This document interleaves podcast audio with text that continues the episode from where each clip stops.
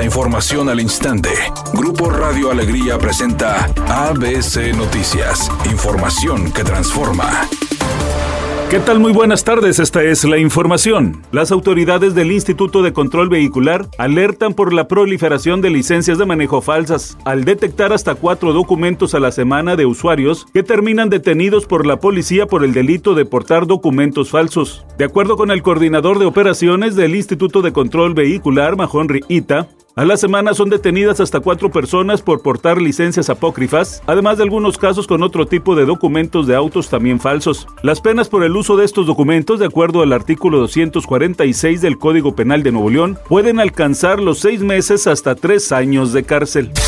La Cámara de Diputados aprobó en comisiones la eliminación de 14 fideicomisos del Poder Judicial, cuyo monto es mayor a 21 mil millones de pesos. Actualmente esos fideicomisos solo benefician a los ministros de la Suprema Corte de Justicia, a jueces, magistrados y a la alta burocracia del Poder Judicial, así como a los miembros del Tribunal Electoral del Poder Judicial de la Federación, quienes al retirarse podrían llevarse hasta 20 millones de pesos. Durante el debate, el diputado Pablo Amilcar Sandoval señaló. No estamos atacando los derechos laborales de nadie, absolutamente de nadie, incluso de los ministros y de los magistrados y jueces. Queremos saber nada más con toda transparencia de qué estamos hablando, de cuánto estamos hablando, cuánto es el dinero que se lleva un ministro en retiro.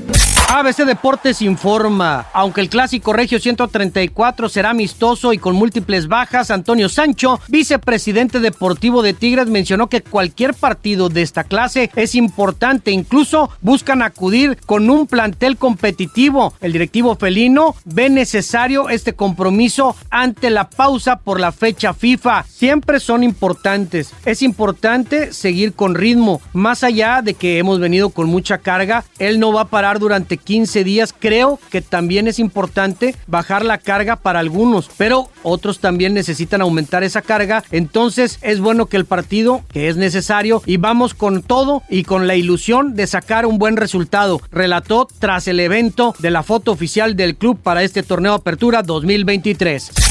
Después de semanas de peleas y confrontaciones, Joey Jonas y Sophie Turner decidieron llegar a un acuerdo amistoso y establecieron que tendrán la custodia compartida de sus dos hijas. Willa de tres años y Dauphine de un año pasarán dos semanas al mes con cada uno, con la finalidad de que ellas se encuentren con la misma seguridad paternal que tenían antes. En los documentos legales también se reveló que la actriz podrá llevar a sus hijas a Inglaterra si así lo decide, algo que llamó la atención, pues Sophie Turner demandó hace unas semanas a Joy Jonas al asegurar que le escondió los pasaportes para no poder salir de viaje con las niñas. Redacción y voz Eduardo Garza Hinojosa. Tenga usted una excelente tarde. ABC Noticias. Información que transforma.